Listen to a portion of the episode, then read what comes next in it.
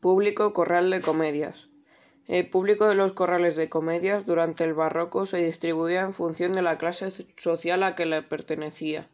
Así los palcos eran ocupados por la clase más alta, en la que entraban a formar parte de los administradores, los jueces, el, el cabliario, el conde y el virrey.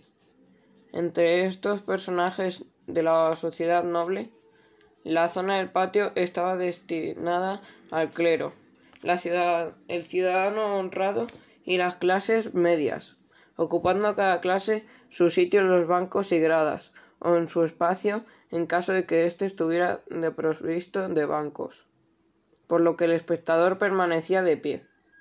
Asimismo, quedaba reservado el frente al escenario un espacio, la cazuela, exclusivo para las mujeres, de manera que pertenecían separadas de los hombres, un ejemplo de la composición social del público lo vemos en el Corral de la Olivera, donde los nobles y los ciudadanos honrados ocupan, el 59,2% del público, las clases medias un 29,9% y el último lugar pertenece al clero con un 10,9%.